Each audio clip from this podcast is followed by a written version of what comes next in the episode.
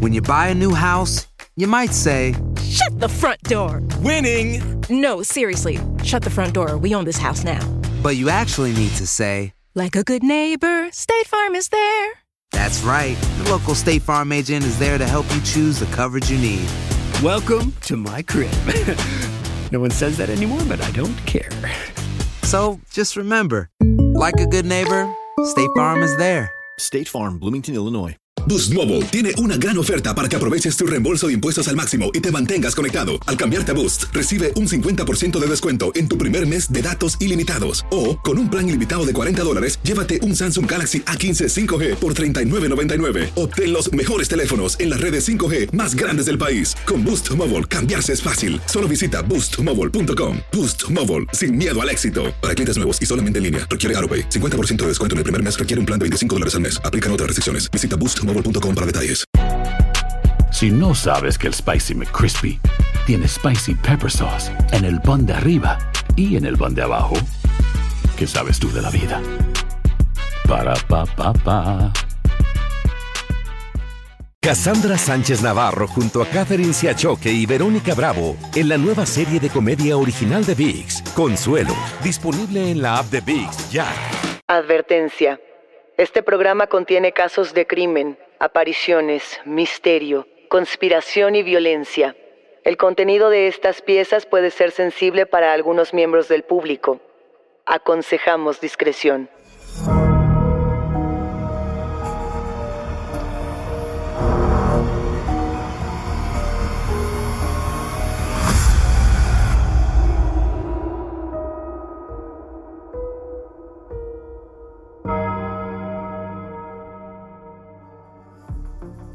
Saludos enigmáticos, bienvenidas, bienvenidos a esta conversación con nuestros especialistas en misterio. Los invitamos a seguirnos en redes sociales, Instagram y Facebook, porque hoy vamos a hablar de psicofonías. Nuevamente estará en cabina con nosotros Fernando Santamaría, radialista y especialista en estos temas. Recuerden que pueden escucharnos a través de la app de Euforia, la página de YouTube de Euforia Podcast o donde sea que escuchen sus podcasts. No se olviden de suscribirse o de seguir el show para que no se pierdan ni un momento de Enigmas sin resolver. Enigmáticos, quienes ya conocen el tema de las psicofonías, seguramente estarán familiarizados con todo lo que vamos a platicar. Y quienes se acerquen por primera vez a estos temas, solamente les recordamos que una psicofonía en potencia sería una voz del más allá, una voz que vendría no sabemos si de otro plano, de otra dimensión, la voz de un fantasma. Para hablar de esto, está con nosotros de nueva cuenta Fernando Santamaría, especialista en psicofonías. De nueva cuenta, Fernando, ¿cómo estás? Bienvenido. Hola, ¿qué tal Luisa? Saludos a todos los enigmáticos que nos están escuchando.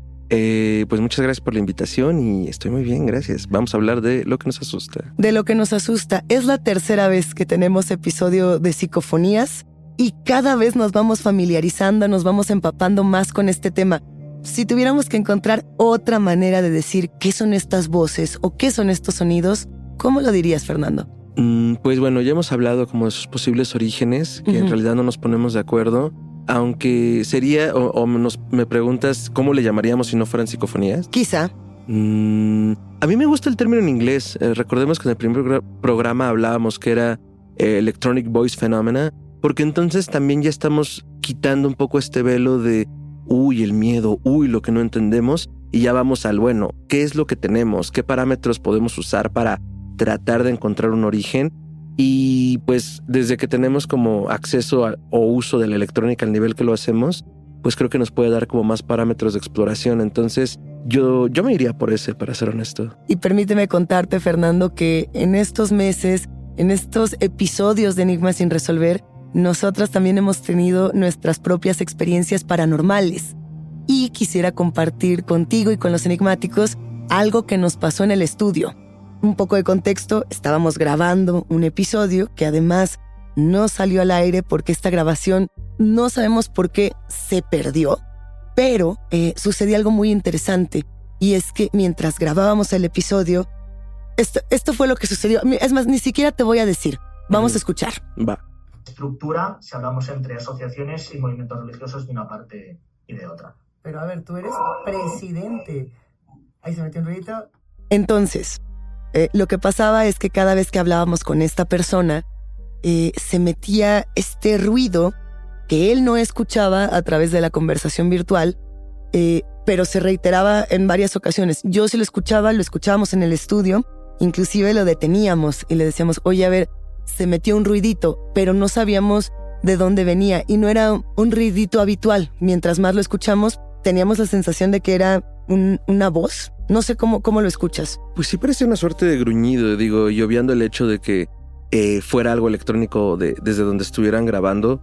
Además, uno sabe como de qué picojea. Ah, a lo mejor fue un cable. Ah, esto estaba fallando. Pero al momento de revisar te das cuenta que no. Eh, esto, también es algo que sucede y lo hemos visto incluso, eh, voy a expandirlo un poco, en, en, el horror que se ha estado como produciendo últimamente. Sí. Derivado de la pandemia y de que estamos más interconectados, que utilizamos otros medios, eh, que utilizamos las videollamadas. Incluso hay películas ahorita ya basadas completamente en las videollamadas, ya que podía suceder a nivel paranormal.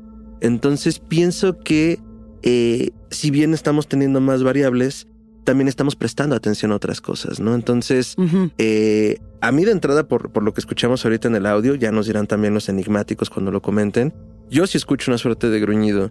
Y si ustedes lo oían, pero la otra persona no, y si después de haber revisado lo que se puede revisar, el sonido seguía saliendo de una forma, ¿cómo decirlo? Mm, rítmica, ¿no? Como en ciertos momentos de la conversación, pues ya es para destacarlo, ¿no? Y este sonido además ocurría cada vez que decíamos el nombre del invitado. Mm. En el momento en el que se decía el nombre, aparecía esta especie de, gruñido que nos alteraba un poco porque además claramente no era algo del estudio, se estaba reflejando dentro de la computadora, dentro de la conversación, esto que mencionabas, que nos recuerda, ya que decías los ejemplos cinematográficos, a Un Friend, por ejemplo, ¿no? Esta película donde hay esta especie de, de fantasma que está molestando a un grupo de amigos que están todos conectados en Zoom, si no me equivoco, y, y están ahí platicando y hay una entidad y no sabemos qué es. Este fue un primer ejemplo que nosotros te planteamos.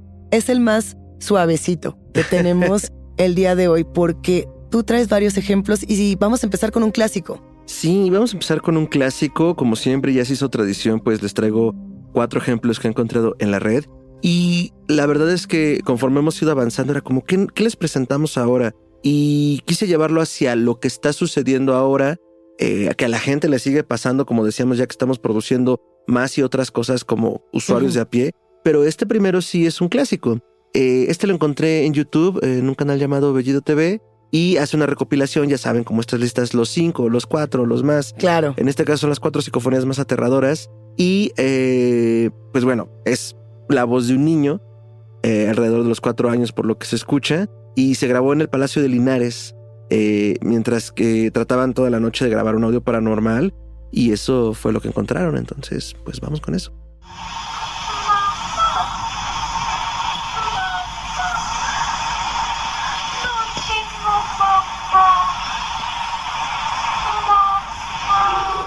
Aquí tengo que ser muy franca contigo, Fernando. Esta fue una de las primeras psicofonías que yo escuché en mi vida y no puedo olvidar ese momento cuando yo era muy joven. Yo debo haber tenido unos 14, 15 años y apenas estábamos con esta exploración paranormal, que nos metíamos a internet a buscar videos, no sabíamos qué encontrar y sí recuerdo muy claro que este no me dejaba dormir. Sé que además el relevo generacional está llegando y hay muchos jóvenes que no habían escuchado esta primera voz, este niño o niña que dice, mamá, mamá, no tengo mamá, ¿no? Y yo recuerdo haber leído, dentro de los muchos portales que investigaban, que se hablaba de un fantasma huérfano que estaba rondando por el palacio. No lo sé. ¿A ti qué te tocó leer al respecto? Eh, pues eh, creo que tiene mucho que ver también con el espacio y el momento. Lo hablamos en otro de los programas anteriores. Eh, estamos hablando que los viejos palacetes, el padre de un amigo tenía una broma que la casa más nueva en cualquier ciudad europea tiene 400 años. Exacto. hay un proceso de restauración, se rescatan, ahí vive gente, ¿no? No es como en otros países. Entonces tienen toda una historia, toda una carga energética y particularmente yo lo veo como en Francia, Inglaterra, España, Italia, que fueron países golpeados, muy, muy golpeados por la guerra.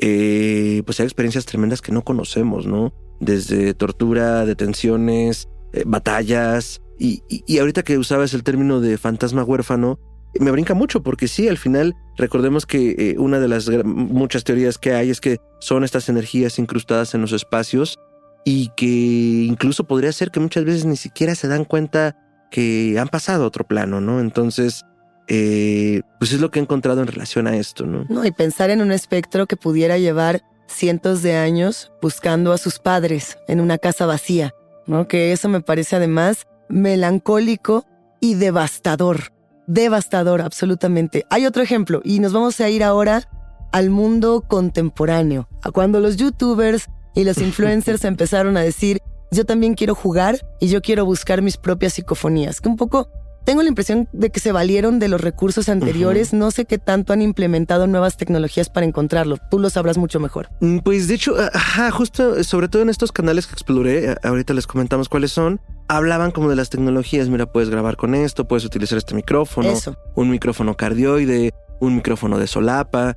Y más bien, más que valerse, es que es lo que hay ahora, ¿no? Entonces, creo que un poco tenemos el riesgo de que ante las nuevas tecnologías y el que más y más gente pueda manejarlas, pues igual es más difícil encontrar contenido auténtico o no pensar que sea una falsificación. Entonces, esto es un poco como el cine, ¿no? Hacemos un pacto entre la audiencia y entre quienes producen esto para decir, bueno, yo decido creer o yo decido no creer.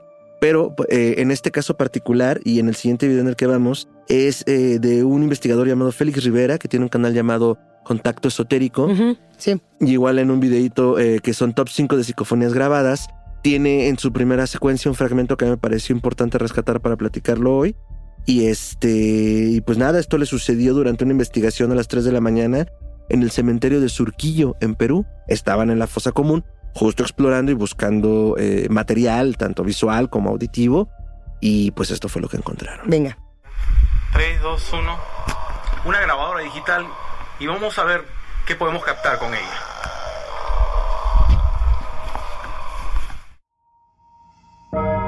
No respires. Regresamos a Enigma sin resolver. Boost Mobile tiene una gran oferta para que aproveches tu reembolso de impuestos al máximo y te mantengas conectado. Al cambiarte a Boost, recibe un 50% de descuento en tu primer mes de datos ilimitados. O, con un plan ilimitado de 40 dólares, llévate un Samsung Galaxy A15 5G por $39.99. Obtén los mejores teléfonos en las redes 5G más grandes del país. Con Boost Mobile, cambiarse es fácil. Solo visita boostmobile.com. Boost Mobile, sin miedo al éxito. Para clientes nuevos y solamente en línea, requiere AroPay. 50% de descuento en el primer mes requiere un plan de 25 dólares al mes. Aplican otras restricciones. Visita boostmobile para detalles. A ver, de entrada, me encantaría decir que es muy emocionante cuando tenemos una psicofonía que no pertenece a Europa, justamente saliéndonos de, del castillo, saliéndonos del fantasma de la casa embrujada tradicional y, aterrizando en Perú, ¿no? que es un lugar donde uno tendría que preguntarse qué tradiciones, qué leyendas, qué está ocurriendo ahí. Eh, claramente es un, un gruñido, quiero yo pensar, me hace recordar mucho una psicofonía que nos compartiste donde parecía que un animal gritaba o una mujer o un ente y a todos nos dejó congelados. ¿Qué, piensas que es lo que acabamos de escuchar? Eh, justo está mencionando el doctor Félix una grabadora digital, ¿no? Eh, pensando un poco en el avance, insisto, que tenemos en la tecnología y decidiendo creer, creo que es muchísimo más difícil que pensemos en las interferencias tradicionales de poner una grabadora de magnetófono, una cinta de no sé qué, porque ahora la tecnología ya te permite tener audios muy limpios, ¿no? Ya es muy directo, ya está muy trabajado, entonces cualquier cosa que destaque, pues sí es digna de ser escuchada, ¿no? Entonces, eh, pensando en que están explorando esta fosa común, pensando en que están buscando eh, encontrar estos sonidos, pues ya están entrando en un espacio donde sí es muchísimo más fácil que se capte cualquier cosa, sobre todo con equipos tan afinados, ¿no? A ver, yo, yo diría, daría dos opciones. Te pondría dos opciones y tú me dices qué opinas. Pienso que podría ser un mono aullador. Eh, pensando en los animales que tenemos en Perú, en la fauna tan diversa y en la hora. Si esto se grabó durante la noche en una exploración, seguramente hay fauna eh, que está deambulando, pero también es muy gutural. O sea, es una sensación muy humana. En este caso en particular, yo pensaría en este fenómeno que ya hemos analizado de la pareidolia auditiva. Cuando escuchamos un sonido y decimos, eh, lo voy a humanizar de inmediato. La pareidolia como tal, la normal, ya lo habíamos comentado, es cuando yo veo un objeto y lo doto de características humanas, como cuando veo un automóvil, digo, mira, tiene ojitos y tiene una sonrisa y en realidad son los faros y la defensa, ¿no? E- esa sería la pareidolia normal. La auditiva sería, escucho un, un gruñido y digo, no, este es, este es mi abuelito que me está hablando de ultratumba. O sea, me refiero a algo tan cercano, lo volvemos propio. Lo cierto es que con los mecanismos que se tiene para grabar ahora, esto no es un error, vaya, o sea, no, no veo que haya sido fabricado de manera intencional, no lo sé. Sí, y mira, es un poco lo que decía hace rato. eh, es un poco entrar en el pacto que, que tengamos con, con quien crea este contenido, con quien investiga el contenido, porque también es co- con, la tecnología, pues bien pu- se puede montar cualquier cosa ahora, ¿no? Suponiendo y asumiendo y poniéndonos en la posición de querer creer. Y esto que decías es muy importante, claro, ante un instrumento tan afinado, también pescamos otras cosas, ¿no? En el aire. Yo pensaría en todo caso, y no me iría tan lejos, y pensando en lo gutural que suena, podría ser incluso el viento.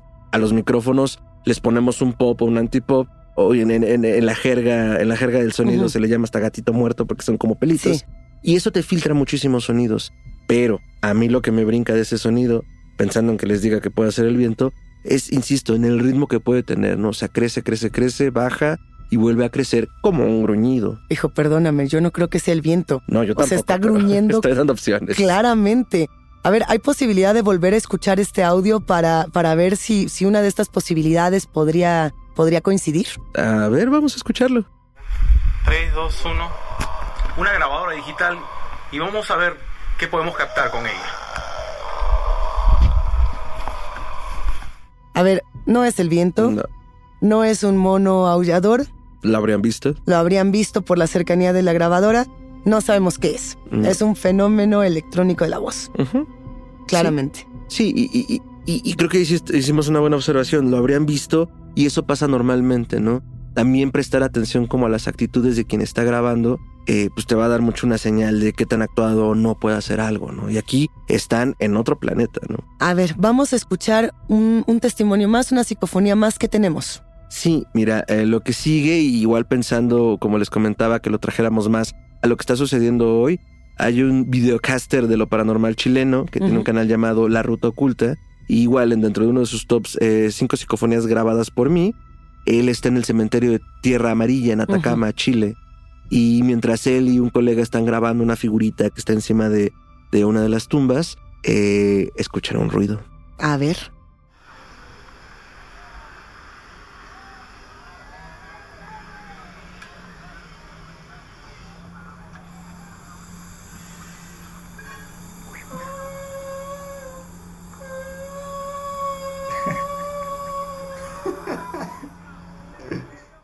Comentarle a los enigmáticos que nos escuchan que conforme iniciaba esta psicofonía, yo pensaba que eran las voces de fondo lo que íbamos a tener como, como este fenómeno.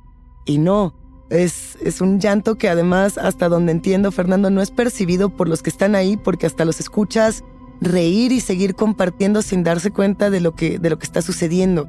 Y, y además, si me permites sumar un poquito, suena esta especie de estática conforme va ascendiendo el llanto. ¿Qué es? Ah, bueno, eh, justo el muchacho comenta en el video lo siguiente.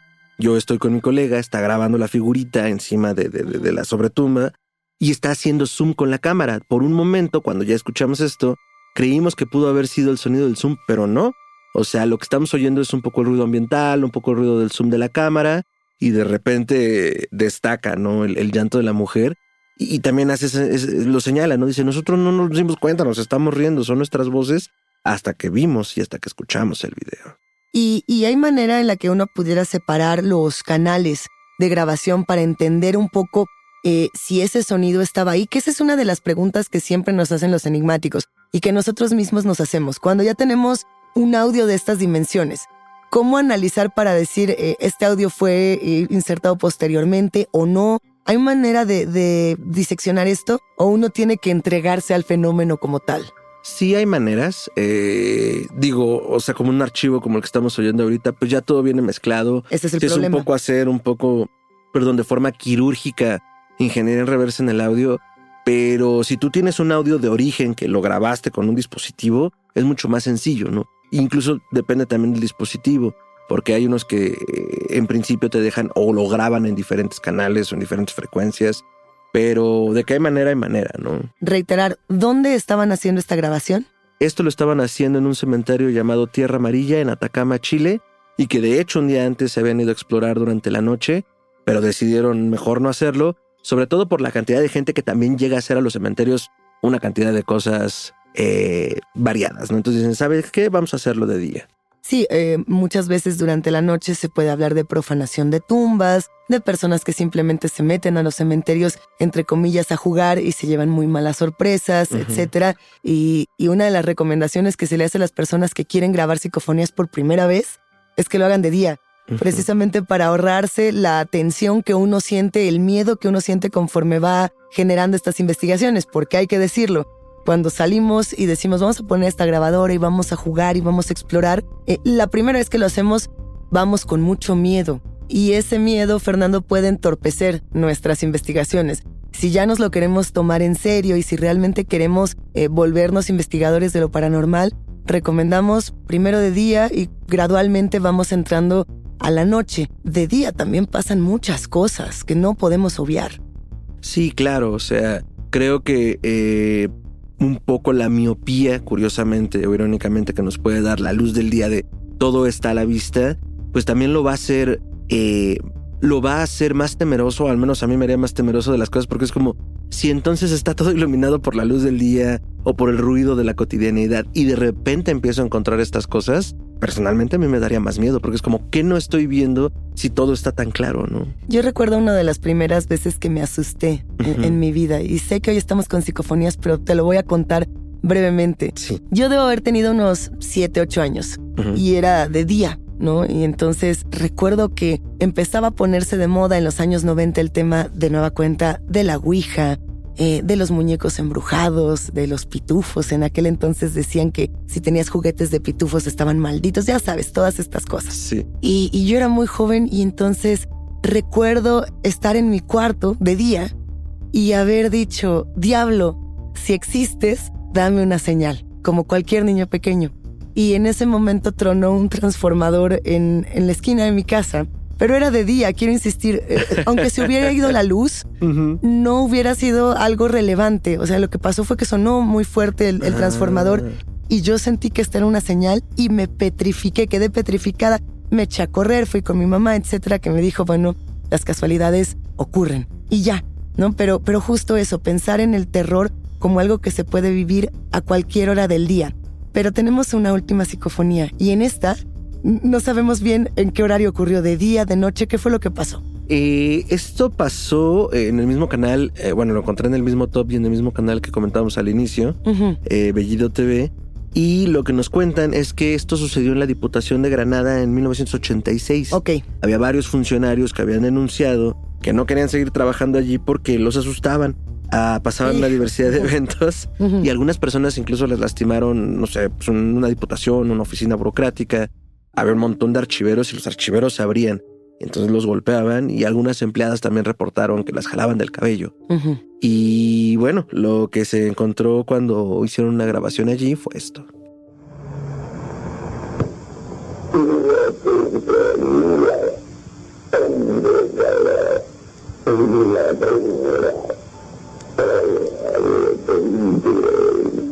Ok. De todas estas, yo creo que el ejemplo final es el que más me eriza la piel. Quiero, quiero saber qué es lo que dice esta voz. Tengo la impresión de que es una mujer anciana, una mujer de la tercera edad. ¿Es así? Eh, No sí, sabemos. No sabemos en realidad, nos da esa impresión. Es una voz también muy gutural. Y eh, hasta donde sabemos lo que dice es, en la cercanía, Él estará. Él ya vendrá. Os arrepentiréis. A ver, yo creo que es necesario volver a escucharla ya con eso en mente.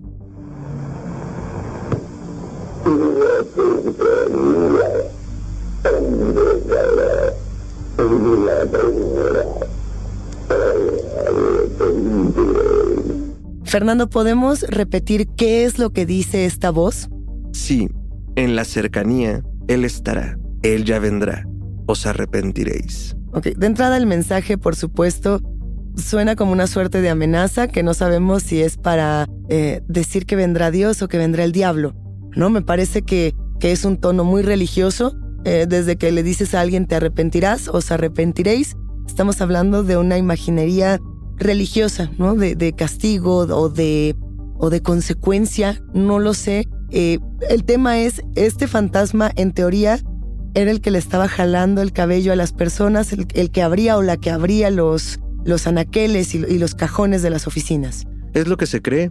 Y es curioso que destaques lo del mensaje porque este youtuber decía, bueno, más allá de lo que diga, el tono en lo que lo dice, que es gutural, pero yo pienso que no, o sea, tanto en la forma y en el fondo, como bien mencionaste, está ese, ese, ese resabor de, de inquietud, ¿no? De incomodidad, porque pues juega con, con no solo con imaginería religiosa, sino con el, el, juzgar desde lo moral, ¿no? Lo que sea que esto signifique para Sí. quien lo oiga. Pero creo que a todos nos da un mensaje diferente y te eriza la piel de forma y de fondo, ¿no? Ahora bien, ¿quién determina lo que dicen estas voces? Lo pregunto así, lo planteo así, porque recuerdo mucho el backmasking que se hacía con, con las canciones eh, desde los 70, 80, 90, inclusive hasta la fecha se hace de decir, escuchen el mensaje oculto que tiene esta canción cuando la pones al revés. Y la pones al revés y hay una voz que realmente no está diciendo algo del todo, pero nosotros le ponemos tal cual el tono, ¿no? En esta canción, cuando la volteas dice, eh, no quieres una manzana, o alabado sea el diablo, o muchísimas cosas. Pero nosotros le ponemos esa carga como en el fenómeno que platicábamos de la pareidolia auditiva. No sé si va por ahí. O sea, a mí sí me parece muy, muy claro el en la cercanía. Ese sí lo escucho perfectamente. No sé si lo demás nosotros lo vamos eh, fabricando una vez que nos dicen que ese es lo que trae de mensaje. Cuando son así, o más bien cuando son poco nítidas, creo que sí juega en mucho la proporción de esto que dices, ¿no? Tanto lo que podemos escuchar como lo que por convención estamos queriendo escuchar. Entonces, eh, lo más a lo que yo podría invitar es a hacer un ejercicio lo más crítico que se pueda para decir, bueno, ¿qué estoy oyendo yo? Porque a mí sí me ha pasado de, bueno, sí lo oigo, pero lo oigo después de que me dijeron que, que se supone que se debía de oír. Y muchas otras veces como, bueno, yo oigo que hay algo, pero no oigo un mensaje, oigo ruido. Se escucha rítmico, se escucha natural, sí, parece que alguien habla, pero a veces yo no escucho el mensaje. No, y a mí me parece que es muy claro que es una mujer adulta mayor, una mujer anciana, española. Sí. Eh, y cuando uno convive con, la- con las mujeres en España, con muchas de esta edad, ese es el, el tono porque, Mm, porque así ha sido la entonación de, de su voz Sí. durante muchos años. Digamos, eh, si lo sacáramos del contexto aterrador, esta voz no sería terrorífica como tal. Por eso me parece muy natural. Y creo que por eso me da más miedo. O sea, porque me parece Mm. que es una voz que podría ser cotidiana, que no fue fabricada deliberadamente para asustarnos, sino que es una voz que Sí. realmente está ahí. Sí, te entiendo. Sí, me, me parece un gran acercamiento porque eh, ya podemos hablar eh, dentro del horror, dentro del terror, para quienes conozcan del tema, eh, se acordarán que lo que puede ser más incómodo y lo que puede ser más extraño es aquello que se desenfoca de nuestra realidad. O sea, incluso desde entrar a una habitación a la que has entrado siempre, pero hay algo raro en el aire, ¿no? Hay algo raro en cómo están las cosas, pero no puedes identificarlo, porque es tu espacio cotidiano y no debería ser raro, pero lo es. Y creo que te pasa lo mismo y pasa muchas veces ahora que lo pienso con las psicofonías, eso, que el momento en el que pasa, que la forma en la que sucede y que sea tan natural el sonido, lo hace todavía más aterrador, ¿no? Tengo la impresión de que era Ambrose Bierce el que decía que aterrador es que una rosa te diga buenos días. Estoy casi segura. Buscaremos esta Creo que frase. sí, sí, sí, sí. Habrá que buscar esta frase. eh, muy, ejemplos muy claros de, de lo que una psicofonía puede alcanzar a, a dar a la sociedad y a trastocar en el, en el propio entorno en el que se encuentra. Vas a volver muy pronto, Fernando. Cuando ustedes me inviten, yo estoy aquí. ¿Cómo te encontramos en redes? A mí me pueden encontrar como arroba mantrasay, eso es con latina y doble A al final en Twitter y en Instagram. Y pueden encontrar mi proyecto de nicho de horror, Histeria Colectiva Podcast, donde sea que escuchen podcast, como Histeria Colectiva Podcast y en redes sociales como arroba histeria horror. Como siempre, Fernando, qué gustazo escucharte. Muchísimas gracias. Muchas gracias a ustedes, saludos a los enigmáticos. Luisa, muchas gracias por el espacio y nos vemos.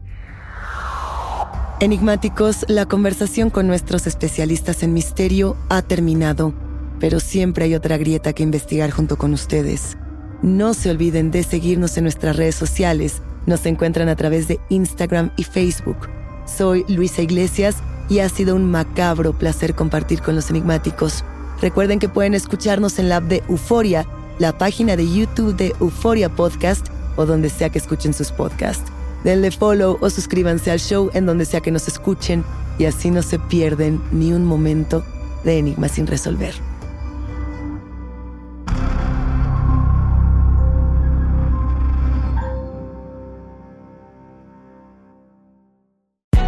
Hay gente a la que le encanta el McCrispy y hay gente que nunca ha probado el McCrispy. Pero todavía no conocemos a nadie que lo haya probado y no le guste. Para pa pa pa. Boost Mobile tiene una gran oferta para que aproveches tu reembolso de impuestos al máximo y te mantengas conectado. Al cambiarte a Boost, recibe un 50% de descuento en tu primer mes de datos ilimitados. O, con un plan ilimitado de 40 dólares, llévate un Samsung Galaxy A15 5G por $39.99. Obtén los mejores teléfonos en las redes 5G más grandes del país. Con Boost Mobile, cambiarse es fácil. Solo visita boostmobile.com. Boost Mobile, sin miedo al éxito. Para clientes nuevos y solamente en línea, requiere AroPay. 50% de descuento en el primer mes requiere un plan de 25 dólares al mes. Aplican otras restricciones. Visita boostmobile.com para detalles. Cassandra Sánchez Navarro junto a Catherine Siachoque y Verónica Bravo en la nueva serie de comedia original de VIX, Consuelo, disponible en la app de VIX ya.